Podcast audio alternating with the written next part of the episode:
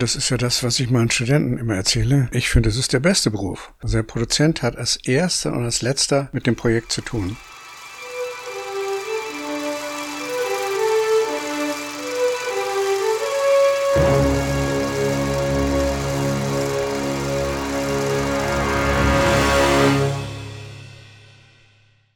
Clevé wurde 1950 in München geboren und hat in seiner Karriere in der Filmbranche, die mehr als 50 Jahre umfasst, unter anderem experimentelle Kurzfilme gedreht, zahlreiche Langfilme produziert, darunter Soweit die Füße tragen aus dem Jahr 2001 und den Studiengang Produktion an der Filmakademie Baden-Württemberg aufgebaut. Nun übergibt er dem DFF seinen Vorlass. Ich habe meine Kollegen Thomas Worschech und Simon Lahmes bei der Abholung begleitet. Ich bin Naima Wagner und sage herzlich willkommen bei Alles ist Film, einem Podcast des DFF.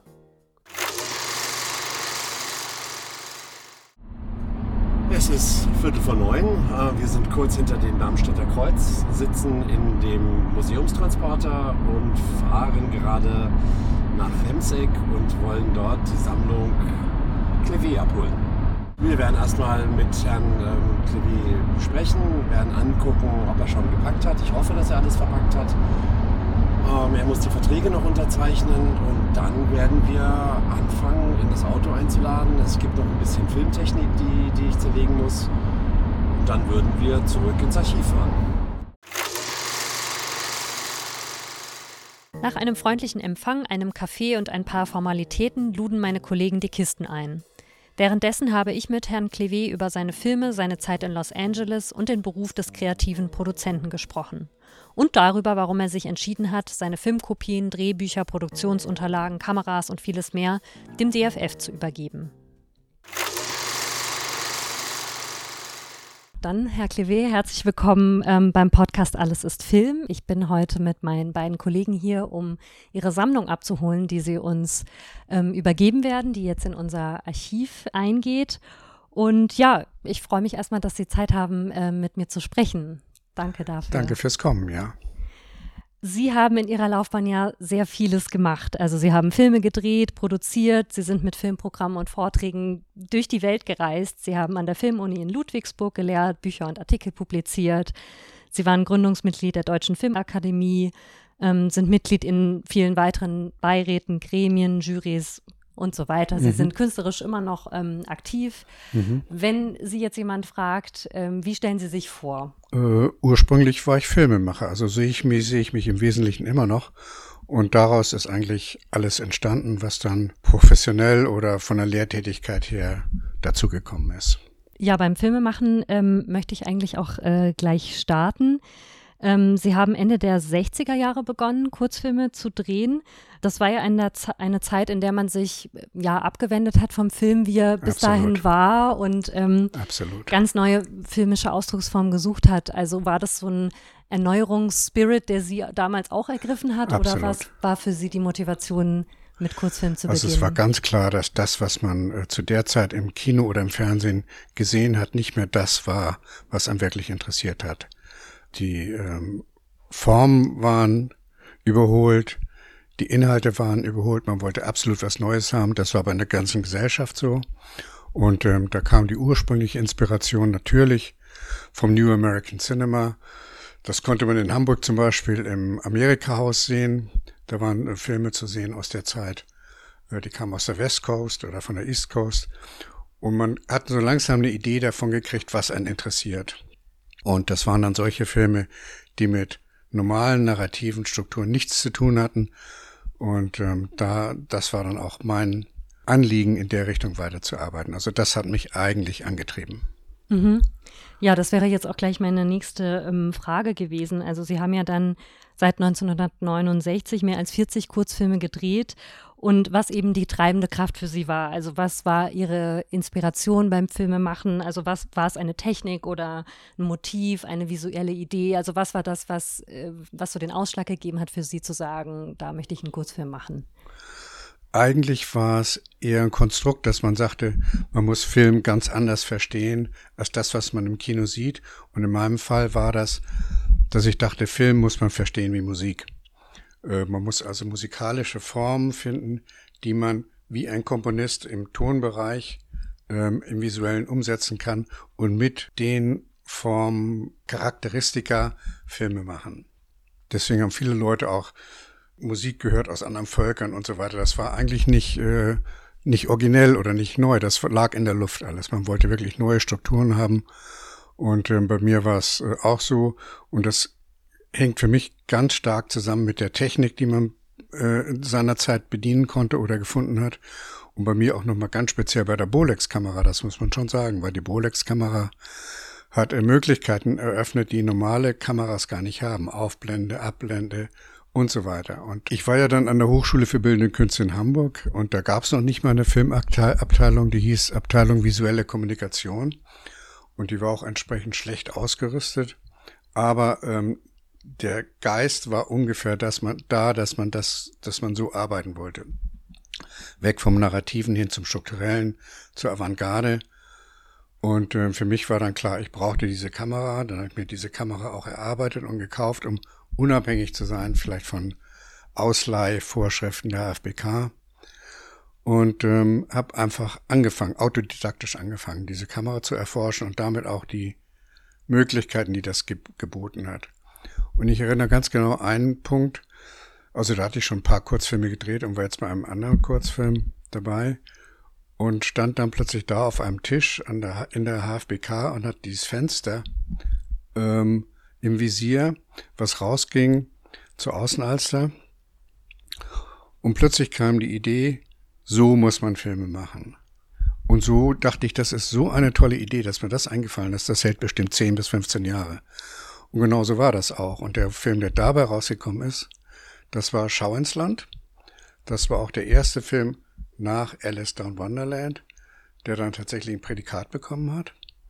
Und der war technisch ausgefuchst, der war visuell interessant, war überraschend und neu und hat dann noch eine Musik von Klaus Schulze gekriegt, der hat daraufhin eine Komposition gemacht. Und da war klar, also diese Art von Film, die eigentlich ähm, visuelle Strukturen, wie ein Komponist seine musikalischen Strukturen verwendet, das ist eine wunderbare Art, Art zu arbeiten und praktisch unerschöpflich. Und so ist es auch gewesen. Mhm.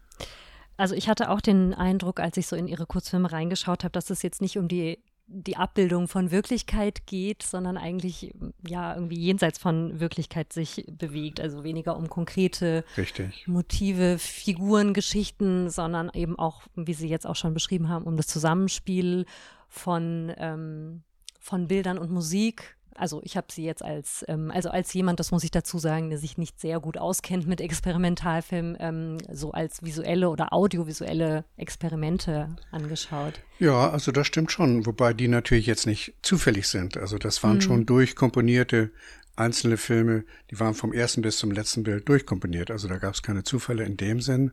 Die gab es später mal äh, nach Amerika, also nach dem Amerika-Aufenthalt. Aber die ersten Filme wie ähm, Schau ins Land oder Nachtwache und Lichtblick, die waren von A bis Z durchkomponiert in dem Sinn mit den visuellen Möglichkeiten, die halt eine Bolex-Kamera da geboten hat. Eine andere Kamera hätte das so nicht geboten.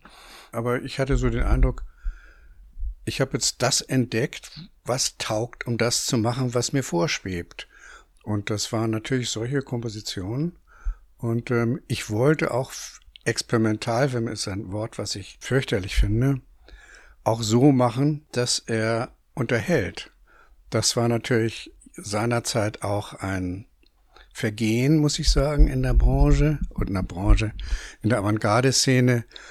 Das hat man ja partout nicht gemacht, dass man an ein Publikum gedacht hat. Mir war das wichtig, weil ich selbst Publikum bin. Ich wollte unterhalten werden, gut unterhalten werden, ich wollte Spaß dabei haben. Und ich wollte es so machen, dass es nachvollziehbar ist, warum das jetzt so passiert und warum das da passiert und das da passiert und das da passiert. Und ähm, das hat eigentlich ganz gut funktioniert und offensichtlich auch die Leute überzeugt, mhm. weil diese äh, Filme dann auch meistens Prädikat besonders wertvoll gekriegt haben. Und das war natürlich im Zusammenhang mit der deutschen Filmförderung extrem wichtig, um weitermachen zu können. Mhm. Bevor ich jetzt gleich nochmal auf die Preise zurückkomme, würde ich gerne noch einen Moment bei der Technik bleiben. Also ähm, ich erinnere mich zum Beispiel jetzt an ähm, daran, dass Sie auch mit Doppelbelichtungen arbeiten und so. Können Sie da noch so ein bisschen mehr Einblick in, äh, in die Technik oder in den Entstehungsprozess äh, geben? Oder auch dieses Verfahren, das Sie jetzt beschrieben haben, dass Sie sehr genau geplant haben. Diese Filme können praktisch nicht geschnitten werden. Die werden in der Kamera gemacht. Also man muss vom Bild 1 an wissen, was passiert in Bild 20, was passiert in Minute 20 und so weiter. Es muss also ein durchgängiger Plan sein, ein Drehbuch in dem Sinne, aber natürlich ohne Schauspieler.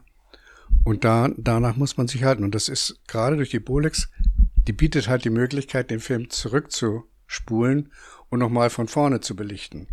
Das heißt also, man kann eine Mehrfachbelichtung machen und da einsetzen lassen, wo man das will.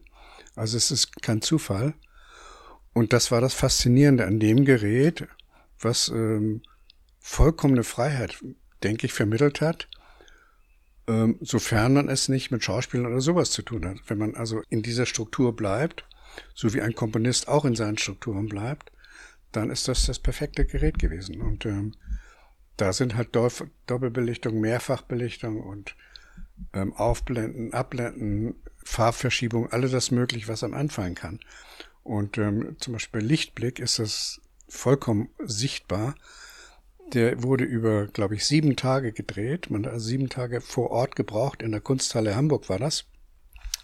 Da hatte ich dieses riesige Fenster mit einem Rahmen versehen, den ich dann in 77 Teile äh, getrennt hatte und jedes einzelne Teil konnte ich zumachen oder aufmachen und jedes einzelne Teil konnte ich praktisch selbst bestimmen, was da passiert. Und so kommt diese Komposition zusammen, die in dem Film eine Rolle spielt.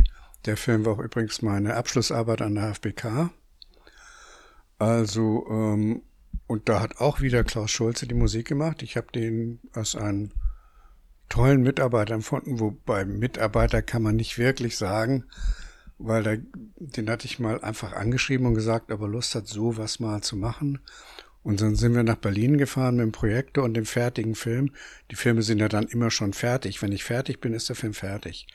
Und der hat ihn sich angeguckt und angefangen, auf seinem Synthesizer dazu einen Soundtrack zu machen. Dem habe ich auch nicht gesagt, jetzt mach mal das da und mach das mal da. Also mit den Leuten von so hoher Kreativität, wenn ich mit denen arbeite, ist klar, da mische ich mich nicht ein, was die machen. Nicht? Also da vertraue ich, das ist ganz klar. Das war bei Eberhard Weber nicht anders die können das alles, die brauchen keinen Input von mir, sondern die sehen ja, was ich gemacht habe und dann finden die die musikalische Form dazu. Und das hat immer ausgezeichnet funktioniert, muss ich sagen. Das sind hervorragende Soundtracks, die auch eigentlich auf sich selbst stehen können.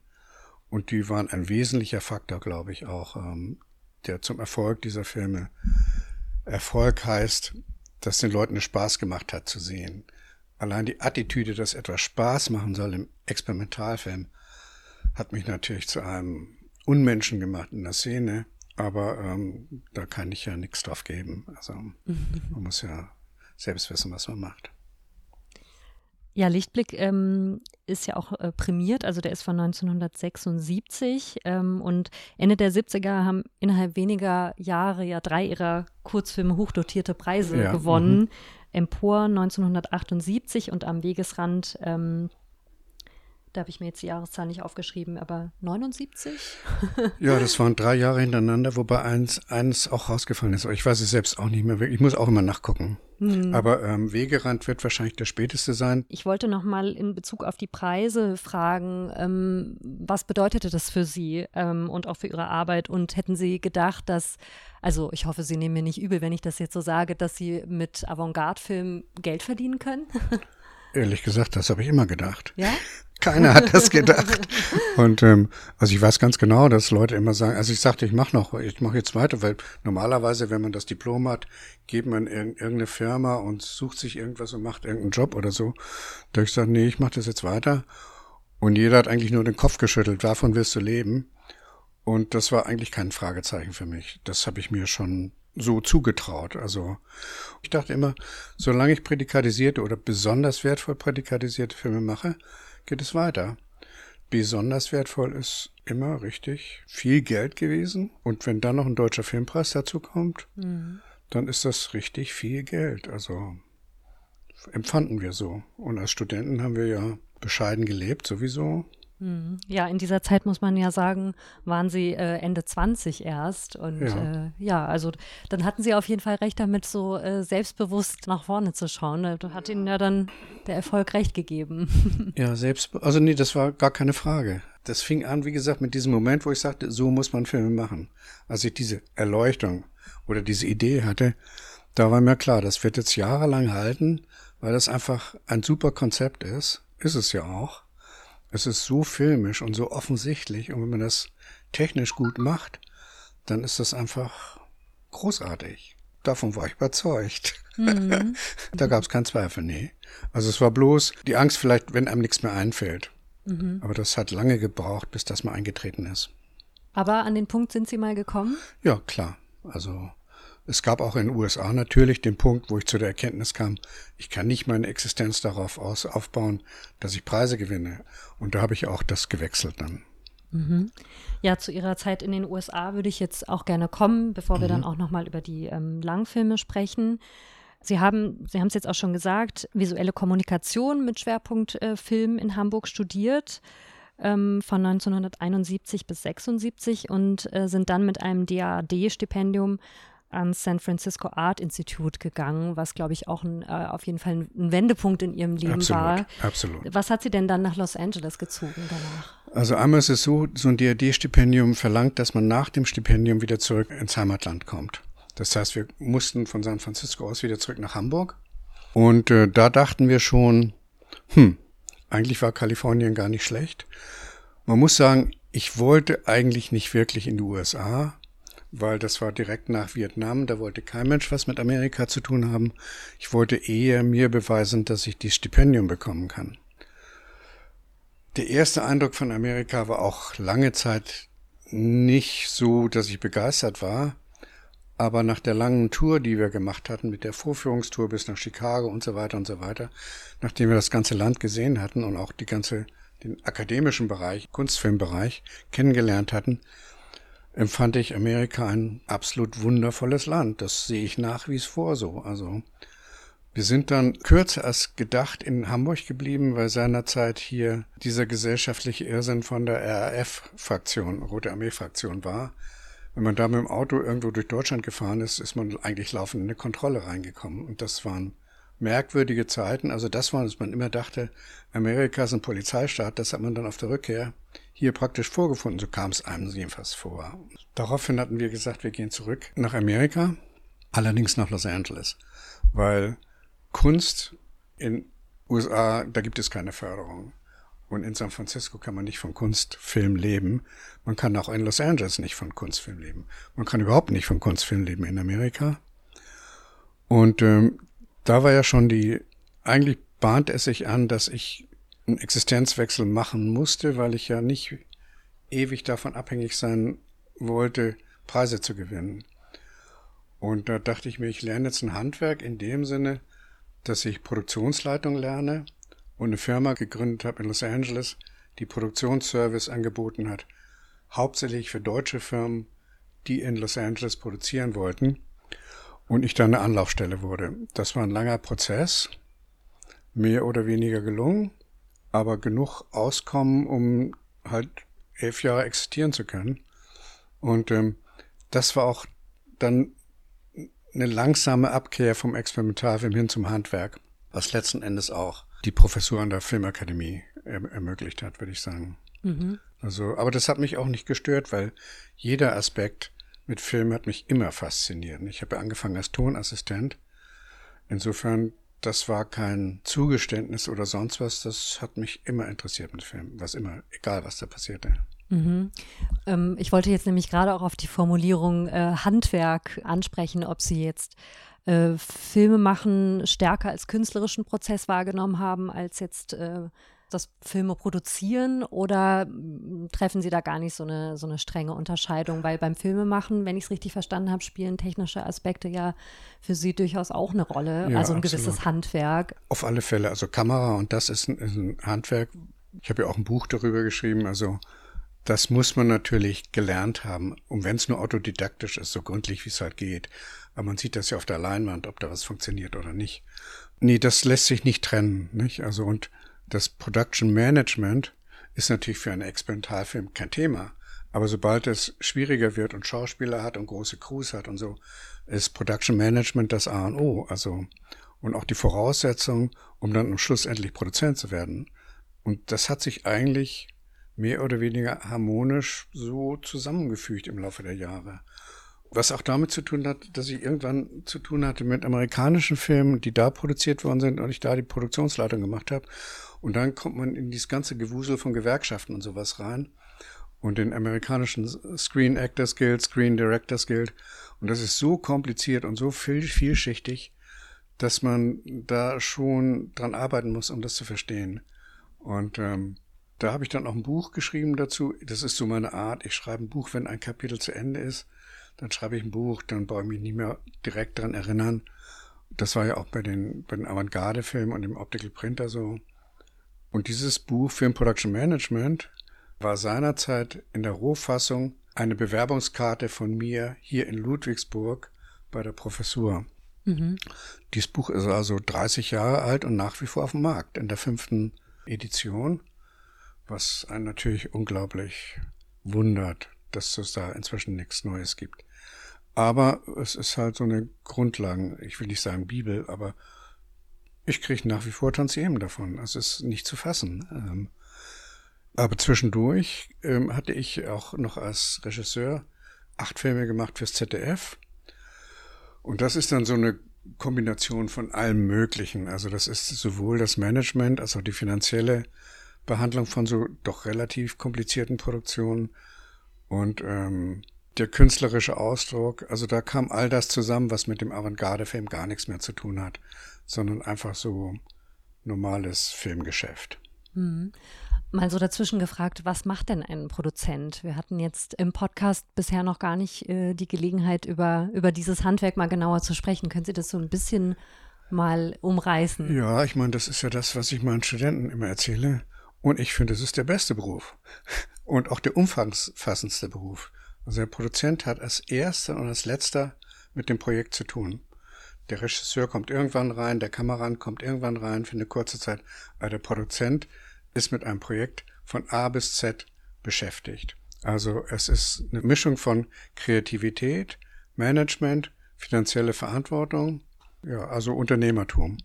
Und ähm, es ist insofern kreativ, weil ich so, wie ich das aus Amerika gesehen habe, ist der Produzent auch der kreative Kopf. Das heißt, die Idee für einen Film, entweder wenn sie da nicht entsteht, muss er sie finden und, und weiterentwickeln. Und ähm, ich selbst habe auch Drehbücher geschrieben, einfach weil mir das Spaß macht. Also ein Produzent muss das nicht machen, aber er muss Drehbücher beurteilen können. Also es ist eine hohe künstlerische Kompetenz, die er braucht. Es ist eine hohe Managementkompetenz, die er braucht. Und eine hohe unternehmerische Kompetenz, die er braucht. Und dazu sollte er auch noch ein Näschen dafür haben, was vielleicht auf dem Markt ankommt. Und nach dem Prinzip habe ich hier an der Filmakademie ausgebildet und da sind sehr viele Leute bei rausgekommen, sowohl Frauen als auch Männer, weil ich schon denke, dass das für Frauen eigentlich ein super Beruf ist. Ist es auch. Die sehr erfolgreich in der deutschen Landschaft unterwegs sind. Also das ist, ist schon gut. Und das war seinerzeit ähm, relativ neu, weil das gab es in Deutschland nicht. Ähm, eine Produzentenausbildung gab es sowieso nicht. Da gab es einmal an der DFFB Berlin, aber das hat man so nicht verstanden. Dann gab es das in München. Der Kollege Keil hat das versucht zu etablieren, konnte sich aber gegen die Platzhirsche von der Regie nicht durchsetzen, weil das ist natürlich der ewige Kampf, Regie gegen Produzent. Weil der Regisseur will immer mehr und der Produzent will immer, ich sage nicht weniger, aber er ist dafür verantwortlich, dass das Projekt im Rahmen bleibt. Insofern widerspricht sich, das äh, meistens. Und insofern hatte die Filmakademie dadurch, dass sie auch neu gegründet wurde, eine tolle Gelegenheit, dieses neue Produzentenbild, was ich aus LA praktisch mitgebracht habe, hier zu etablieren. Und das ähm, hat, glaube ich, gut funktioniert. Mhm. Genau, ich rekapituliere jetzt nochmal kurz. Also Sie haben bis ähm, 1991, glaube ich, in Los Angeles gelebt und gearbeitet und sind dann ähm, eben nach Deutschland zurückgekehrt und haben diesen Studiengang Produktion aufgebaut und ich glaube bis 2017 geleitet. Ja, ja, ja. Ja, genau. Und ähm, genau, Sie sprachen jetzt schon von, von dem Berufsbild kreativer Produzent. Also genau. Also das Das war sozusagen ein, ein, Import aus den USA sozusagen. Ja, die Zeit war auch dafür reif. Also das war auch, äh, bahnte sich auch in Deutschland an. Bis dahin waren eigentlich die kreativen Ideen gingen von den Redakteuren aus und von den Sendern. Aber in der Zwischenzeit an sich auch Privatsender gegründet. Das gab es ja ganz früher nicht. Und insofern war der Bedarf an Leuten, die auch kreativ dem Sender was zuliefern, Ideen, das ist gleichzeitig entstanden. Aber es war trotzdem noch ein elendlanger Kampf zwischen Redakteuren, die natürlich auf ihren Plätzen bestanden haben. Also es ist ein langer Kampf gewesen, aber das ist mehr oder weniger ausgestanden. Also diese Idee, dass ein Produzent auch kreativ ist, das ist inzwischen, glaube ich, allgemein gut. Und aber da hilft es auch mit, dass diese Zeit an der Filmakademie das mitgebildet hat, muss ich sagen. Auch weil wir an der Filmakademie, ich habe es so gemacht, ich hatte sehr viele Referenten aus der Branche und dann haben die gesehen, welche Studenten und Studentinnen wir haben, was da am Potenzial ist. Und diese Vermischung von Anbietern und Leuten, denen angeboten werden kann, das wurde immer dichter und verflechteter und das hat gut funktioniert. Also, aber das ist auch, wie ich immer sage, ich war eigentlich nur zur richtigen Zeit am richtigen Ort. Das war ein glücklicher Zufall, dass das so war. Ich denke auch, dass meine Karriere fünf Jahre vorher oder später überhaupt nicht hätte passieren können. Das ging nur zu dem Zeitpunkten. Und ähm, wie kann ich mir das vorstellen? Also wie, wie haben Sie diesen Studiengang aufgebaut? Wie gestalteten sich dann so die ersten Jahre? Der Studiengang musste sich einfügen in alle Studiengänge, die die Filmakademie hatte. Also diese Auseinandersetzung mit Drehbuch und Regie, die sind natürlich geblieben, weil die von dem kreativen Produzenten noch nicht so begeistert waren. Ähm, aber das waren Kämpfe, die musste man ausfechten. Und da die Filmakademie immer sehr viel produziert hat, also die hat ja 300 Filme pro Jahr gemacht, waren all diese Berufsbilder auch gebraucht, um die Filme überhaupt herstellen zu können. Und ähm, die Seminare, die wir angeboten haben für die Produzenten, das war natürlich Produzentenwissen.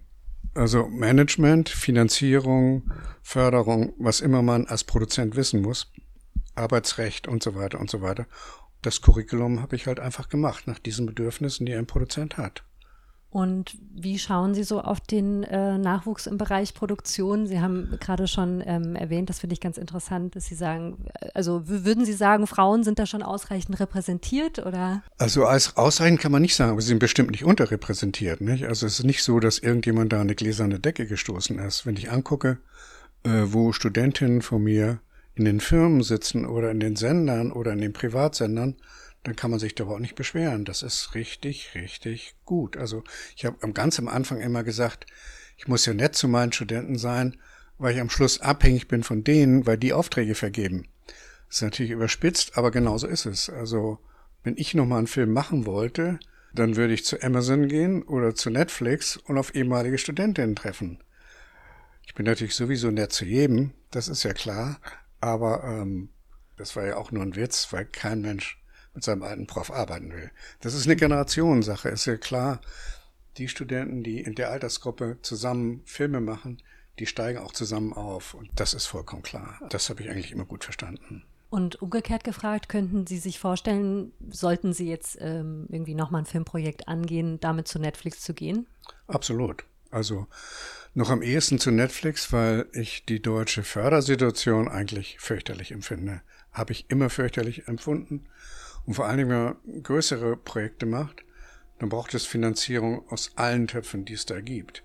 Und das führt natürlich zu einer Nivellierung des Inhalts, führt zu unglaublichem Zeitaufwand und auch zu Kosten. Also das ist ein Aufgabenbereich des Produzenten, dieses Projekt zu dem Zeitpunkt zu bringen, an dem es durchfinanziert ist. Und um das zu erreichen, muss er natürlich ein sehr gutes Drehbuch haben, weil sonst kann er keine Schauspieler anfragen oder keine Regisseure anfragen. Und ohne dass ein Projekt mit einem Regisseur oder mit Schauspielern verbunden ist, brauche ich nicht zu einem Verleiher gehen, brauche ich nicht zur Förderung gehen. Also es ist ein immenser Aufwand, ein Projekt zur Finanzierungsreife zu bringen. Also ich denke, das ist als Mindeste zwei Jahre, meistens noch viel länger. Hängt natürlich oft davon ab, was die Vorlage war, wie fertig die ist. Die Struktur der Förderung sehen einfach so aus, auch mit den Ländereffekten und alles. Das ist alles so bürokratisch, dass ich dann, wenn ich einen Ansprechpartner bei Netflix habe, in früheren Jahren waren das die Filmfinanzierungsfonds, dann ist mir das lieb. Wenn ich diesen einen überrede oder überzeuge, überreden kann man keinen, und der sagt, ja, das finanziere ich, dann ist das erledigt. Das war aber soweit die Füße tragen, bis ich, ich hatte lange versucht, das über die traditionelle Förderfinanzierung zu bekommen. Da haben die alle nur gelacht und gesagt, ja, wer soll denn sowas angucken? Bis ich zu einem Filmfonds gekommen bin und den habe ich angerufen, praktisch so aus den gelben Seiten und gesagt, ich habe die Rechte für den Stoff und der hat gesagt, ja, das machen wir. Und damit war das gegessen. Das ist eigentlich so, wie das Geschäft funktionieren sollte. Nicht tausend Türen, wo man rein muss, wo man auch meistens auf Leute trifft, die weder die dramaturgische oder die unternehmerische Qualifikation haben. Auf alle Fälle haben sie nicht die Verantwortung. Also das fand ich immer problematisch beim deutschen Film, dass die, die Entscheidungen treffen, in keinster Weise verantwortlich sind für das, was sie da sagen. Wenn sie Ja sagen, ist gut, wenn sie Nein sagen, ist auch gut. Es betrifft sie nie, egal was ihre Entscheidung war. Und das ist eigentlich ein Unding. Während ich, wenn ich mit zu einer Bank gehe oder zu Netflix, da gibt es persönliche Konsequenzen, wenn man versagt oder wenn man Erfolg hat. Das ist ein Riesenunterschied. Bei Soweit die Füße tragen würde ich jetzt gerne mal einhaken. Also ein Film von 2001, da haben Sie am Drehbuch und an der Produktion mitgewirkt. Also ein, eine Riesenproduktion. Der Film hatte ein Budget von 16 Millionen D-Mark, mhm. glaube ich und wurde in verschiedenen Ländern gedreht. Also eine, eine ganz große Sache, war eine Romanverfilmung, wurde in den ähm, 50ern ähm, schon mal ähm, als, als Serie. Sechs, ähm, waren Sechsteiler, ja. Genau, ähm, sechsteilig verfilmt. Und es geht um einen deutschen Kriegsgefangenen, das nur ganz kurz, der nach dem Zweiten Weltkrieg aus einem Gefangenenlager flieht ähm, der Film lief im Kino und sehr, sehr viele Male auch ähm, im Fernsehen. Und sie sprechen von dem Film auch als, also ich zitiere sie jetzt sozusagen, Erfüllung des Wunsches nach einem großen, überwältigenden und massentauglichen Kinofilm. Ja, das habe ich gesagt. Das haben Wie Sie gut. gesagt. Genau, ja, können Sie das noch so ein, ähm, so ein bisschen erläutern? Also was unterschied jetzt diesen Film, also natürlich abgesehen von, von den Ausmaßen sozusagen, mhm. ähm, von Ihren bisherigen Projekten? Also ein Hintergrund ist zum Beispiel, dass ich der Meinung war, wenn ich Studenten schon erzähle übers Produzieren, wie es geht, dann muss ich es auch mal vormachen. Also es ist ja auch so ein anderes Ding, Leute, die darüber reden, aber es praktisch nicht können oder nicht hinkriegen, wenn man so sagen. Ich finde es besser, wenn, wenn man es auch hinkriegt. Und ich hatte die Idee einfach in Ludwigsburg nach einem Mittagessen auf der Seestraße kam mir die Idee, so weite Füße tragen, den Film sollte man nochmal machen. Und zwar erinnerte ich mich an eine Szene bei uns zu Hause in der Familie. Das war in Gütersloh. Da saßen wir auf einem Sofa, also die ganze Familie, mein Vater, meine Mutter, mein, mein Bruder, und hatten den Sechsteiler gesehen. Die Szene in Schwarz-Weiß, wo Clemens Forell von einem Wolf angegriffen wird. Jetzt weiß ich, das war kein Wolf, das war natürlich ein Schäferhund. Aber ich hatte mir gesagt, ich will, dass das ein Wolf ist. Und so fing das eigentlich an. Und dann habe ich recherchiert, ob die Rechte noch da sind. Die Rechte, die Neuverfilmungsrechte waren da. Dann bin ich zu dem, zu der Familie hingefahren, die die Rechte hat, also von dem Autor in Bayern und habe die überzeugt, mir die Rechte zu geben. Das hat man natürlich bezahlt, klar. Und sobald das erledigt war, konnte man die, an die Arbeit gehen, das Projekt aufs Gleis zu setzen. Und so kommt es auch zu den Drehbuchfassungen, die ich geschrieben habe, weil als Produzent ist es nicht normal, dass man ein Drehbuch selbst verfasst. Es ist aber eigentlich ratsam, weil damit ein Urheberrecht verbunden ist. Das heißt, spätere Autoren können an meiner ursprünglichen Fassung, die ich geschrieben habe, nicht mehr so einfach vorbei. Also der Film sieht dann, wenn ich ihn erstmal geschrieben habe, am Schluss so aus, wie ich ihn mir auch ursprünglich vorgestellt habe. Also es ist durchaus eine bedeutsame Sache, dass man das schreibt. Und da hatte ich halt acht, neun Fassungen geschrieben. Und dabei denkt man natürlich drüber nach, wie soll der Film aussehen. Gleichzeitig denkt man drüber nach, wie teuer wird er werden, weil das, was man hinschreibt, muss man ja bezahlen. Insofern ist es selbst zu schreiben ziemlich schlau, weil man dann weiß, was kostet der Film am Schluss. Und ähm, dann überlegt man sich natürlich, wer passt auf die Rolle. Das ist nicht meine Stärke, weil ich mit Schauspielern nicht so gut bin. Aber man überlegt sich, welcher Regisseur käme in Frage. Und dann hatte ich mal mit Filzmeier gesprochen.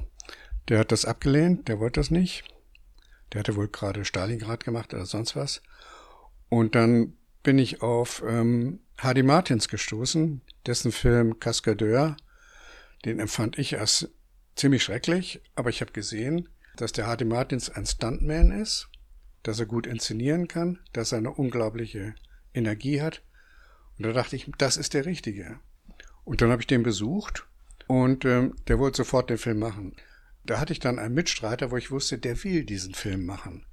Und ähm, dann konnte man da weiter zusammenarbeiten. Aber die Branche wollte Hardy Martins nicht haben. Das heißt, keine Förderung wollte Hardy Martins haben, kein Fernsehsender wollte ihn haben und so weiter und so weiter.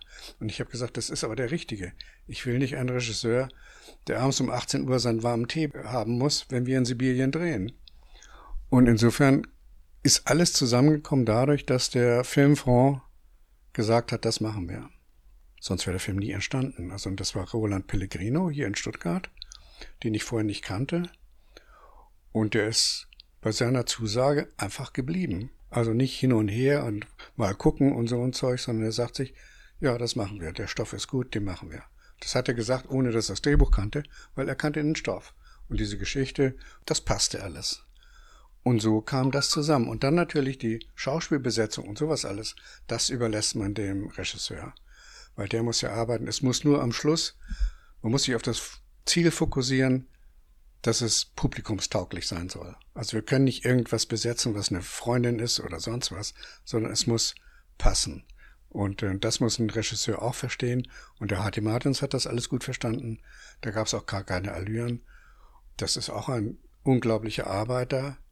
Und ich muss sagen, vom Künstlerischen her hat der H.T. Martins alles hundertfach übertroffen, was ich mir je vorstellen konnte. Also es ist so ein toller Film. Nach wie vor bin ich der Meinung. Der ist also viel besser geworden, als ich ihn ursprünglich im Kopf hatte. Und das ist natürlich, ja, eigentlich gelungen, muss ich sagen. Ich hätte gern Filme danach noch gemacht, aber dann waren der Filmfonds kaputt gemacht worden. Die gab es dann nicht mehr. Und dann musste man wieder zurück in die alte Förderschiene und Fernsehsender und so. Und das ist nicht mehr Metier. Und der Film wurde verkauft an ARD. Das hat, äh, hat das ja nicht mitfinanziert, sondern die haben nur die Senderechte gekauft. Der Film war im Kino weniger erfolgreich, als er hätte sein können, was, wofür es natürlich auch Gründe gibt. Aber insgesamt durch die 20 oder 25 Ausstrahlungen kann man unterm Strich sagen, der Film war regelmäßig mit hoher Quote, hat das, was wir wollten, ein Publikum zu erreichen, einfach hervorragend erfüllt. Und es ist ein toller Film, das muss man sagen. Also das befriedigt mich natürlich auch immer. Das ist die künstlerische Ambition. Es ist einfach ein toller Film. Und es war seinerzeit der teuerste Film, der in Deutschland gemacht worden war. Hm. Was waren denn so die, die großen Herausforderungen bei so einer riesigen Produktion? Naja, wir wollten ihn natürlich in der Natur drehen. Das, der ursprüngliche, soweit die Füße tragen, war hinter einem Bavaria-Studio gedreht worden in Geiselgersteig, in dem kleinen Wäldchen da. Und das ging natürlich überhaupt nicht. Also wir wollten ihn schon da drehen, wo es wie Sibirien aussah. Das war in diesem Fall Weißrussland. Weißrussland hat eigentlich immer eine Schneesicherheit, hatte in dem Jahr keine Schneesicherheit. Da ist also noch mal ein Jahr verloren gegangen. Also wo man hinguckt, waren Probleme. Aber der sieht halt toll aus, der Film. Weißrussland hat immer den Vorteil gehabt, dass, als es noch die Sowjet äh, Studios gab, die über ganz Sow Sowjetunion verteilt waren, da war Weißrussland zuständig für den Partisanenfilm. Das heißt, der ganze Fundus an Uniformen, Gewehren und so war da im überreichen Maß vorhanden. Das heißt, diese Massenszenen, die wir drehen konnten, auch mit Zügen und allem möglichen, die konnten wir mehr oder weniger authentisch ausstatten. Und das ist natürlich Gold wert. Also ähm, es gibt so ein Credo bei mir, was heißt, der Film muss immer teurer aussehen, als er war. Das ist ja auch bei Hollywood so. Deswegen stimmen auch die ganzen Budgetzahlen, die man immer liest, nie. Also keiner sagt jemals, wie viel das Budget wirklich war. Weil es wäre ja vom Verkauf her idiotisch, das zu tun.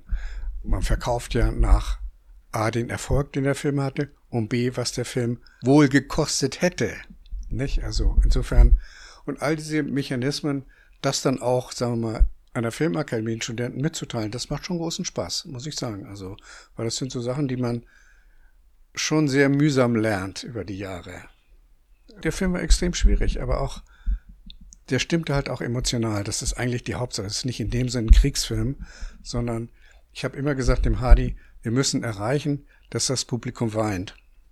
Also ist mir ganz wichtig. Und am Schluss weint das Publikum. Ich auch nach wie vor, wenn ich den Film sehe, kommen da die Tränen. Also und das ist eine grandiose Leistung, kann ich nicht anders sagen. Ja, dann ähm, würde ich eigentlich gerne nur noch zum Abschluss jetzt zu, zu Ihrer Sammlung und zur Übergabe an mhm. uns kommen. Ich muss sagen, die Entscheidung, dass meine Unterlagen jetzt weg müssen und nicht mehr im Haus bleiben können, das ist natürlich der Sache auch geschuldet, dass man älter geworden ist. Ich werde bestimmt keine Filme mehr produzieren, weil ich das finanzielle Risiko nicht mehr eingehen kann. Ich bin zu alt, um noch ein finanzielles Risiko wieder ausbügeln zu können oder ein Verlust, sonst könnte ich schon noch. Insofern ist es der Punkt, wo das eigentlich abgeschlossen ist. Und dann hatte ich lange nicht drüber nachgedacht, was damit passieren soll, aber es war klar, dass weder meine Frau noch die Tochter in der Richtung irgendwas. Also ich hätte eigentlich nicht gedacht, dass so ein renommiertes Haus wie Sie da Interesse zeigen könnte. Also das ist, so schätze ich mich ja nicht ein. Und dann habe ich mir angeguckt, die Kinemathek in Berlin ist sicherlich nicht was, was nach meinem Geschmack ist. Das Filmmuseum in München auch nicht. Wieso? Äh, ich bin zwar Münchner, aber ich habe nie Verbindung zu München gehabt. Also um Berlin war mir auch nie sympathisch und Frankfurt ist so, wenn wir da vorbeifahren zum Flugplatz hin, dann ist die Skyline sieht immer aus wie Los Angeles. Und da dachte ich, ach, wie sympathisch. Ja, so primitive Mechanismen funktionieren dann. dann. Ja, bin ich sehr, sehr glücklich, dass das jetzt bei Ihnen ist. Und es ist ja auch ein auch durch die Fusion ein unglaublich interessantes Haus. Hatten Sie vorher irgendwie schon Verbindungen zum Haus? Ja, über Walter Schobert kannte ich das natürlich, weil in Los Angeles war ich mit Elfriede Fischinger bekannt. Der Kauf der Elfriede Fischer Sammlung habe ich von ferne zugeguckt und das war ja sehr mühsam alles. Aber Frau Fischinger ist ja sowieso mühsam, habe ich so erlebt. Aber wir verdanken ihr natürlich unser Aufenthaltsgenehmigung in den USA. Nicht? Also sie hat praktisch diese Stelle ausgeschrieben, auf der hin wir unsere Arbeitserlaubnis bekommen haben. Also insofern, und wir haben auch mal ein altes Auto von ihr gekauft, ein Kamangia. Insofern gibt es da eine lange Beziehung zur Fischinger. Ähm, aber von daher kenne ich den Walter Schobert und hatte auch Schobert mal besucht in Frankfurt, als es noch Filmmuseum war. Aber das hätte nicht gereicht. Es ist jetzt eigentlich gut, dass es so zusammenkommt und es diese paar Punkte gibt. Ich kenne ja auch in Berlin Leute und kenne auch in München Leute, aber Frankfurt ist mir am sympathischsten. So ist es. Und ich wusste gar nicht, was für ein großes Haus sie sind. Also das mhm. Ja, ich würde gerne noch zu Ihrer Sammlung wissen. Also vielleicht müssen wir erstmal sagen, was das überhaupt alles ist. Also Filmkopien, Drehbücher, Drehpläne, Publikationen, Produktionsunterlagen, Kameras und, und noch ganz viel mehr. Wie ist diese Sammlung entstanden? Also ist, kann man sich vorstellen, dass sich das einfach über die Jahre angesammelt hat? Genau so ist Sie, es. Ja, oder genau haben so Sie systematisch Nein. sozusagen also alles, wäre jetzt noch der, das Ende alles, der Frage was ich mit meinen Tätigkeiten gemacht habe, ob das die Filme gemacht habe oder auch dann gezeigt, die ersten Jahre an der FBK Hamburg, habe ich immer das, was dazu anlag, also mal Plakate oder so, oder auch die Touren in Amerika. Ich habe das routinemäßig immer auch eingesteckt und gesammelt. Also das war, kriege jetzt diese Ankündigung in der LA Times, da hole ich mir eine Ausgabe der LA Times und dann habe ich das. Also das ist einfach ein Reflex. Und da es so viel war, also vom Filmfonds und den ganzen Referaten und der Filmakademie, also viele unterschiedliche Gebiete auch, ist halt so viel Zeug zusammengekommen. Aber es ist nichts gezielt gesammelt in dem Sinn, sag, ah, hier fehlt mir noch die blaue Mauritius. Die fehlt mir auch. Habe ich jetzt auch nicht wiedergefunden. Aber also es ist eigentlich nur was in Greifnähe war. Aber das war halt viel und auch ähm, lückenlos. Während wir jetzt gerade miteinander sprechen, sind meine beiden Kollegen unten, genau, haben jetzt die Kisten in den Transporter geladen. Wie geht es Ihnen damit, das zu sehen, dass jetzt äh, ja, Materialien aus ähm, über einem halben Jahrhundert Laufbahn in der Filmbranche jetzt äh, in Transporter verladen und Naja, es ist einerseits werden? der beste Transporter, äh, den ich mir da vorstellen kann. Auf der anderen Seite ist es für mich natürlich äh, einen Schritt näher zum Ende. Also das Kapitel ist abgeschlossen. Das ist hart. Das glaube ich total. Wobei man ja sagen muss, das Ziel ist ja, das auch zugänglich zu machen. Das heißt, ähm, das kommt jetzt ja nicht einfach nur weg, sondern ähm, das sollen ja Menschen sehen. Das ist ja ein ganz, ganz zentrales Anliegen von uns auch. Und äh, das muss man ja auch sagen, Sie sind ja immer noch künstlerisch tätig. Ne? Darüber haben wir jetzt gar nicht gesprochen. Ja, aber das hat mit Film weniger zu tun. Also mal so, ich gehe jetzt nicht in schlagartig in den Ruhestand, aber dieses Filmkapitel ist abgeschlossen. Mhm. Dann ja, vielen Dank fürs Gespräch, danke für die Zeit. Danke für Ihre Zeit. Ja, sehr gerne. Die Abholung lief super, ähm, war alles super vorbereitet, gut eingepackt. Und ein bisschen das Problem war, dass es geregnet hat. Ähm, Feuchtigkeit ist haben Archivare nicht so gerne und das Material kann aufweichen, Film kann feucht werden, aber sehr gut, sehr gut gelaufen. Wir fahren jetzt ähm, Richtung, Richtung Filmarchiv, wo wir ähm, heute alles ausladen werden. Ähm, also die Materialien ins äh, gesicherte Archiv bekommen. Und dann wird man in den nächsten Tagen die Materialien ähm, nach den verschiedenen Archivbereichen aufteilen. Äh, Schriftgut, ähm, Gerätearchiv und die Filme ins Filmarchiv.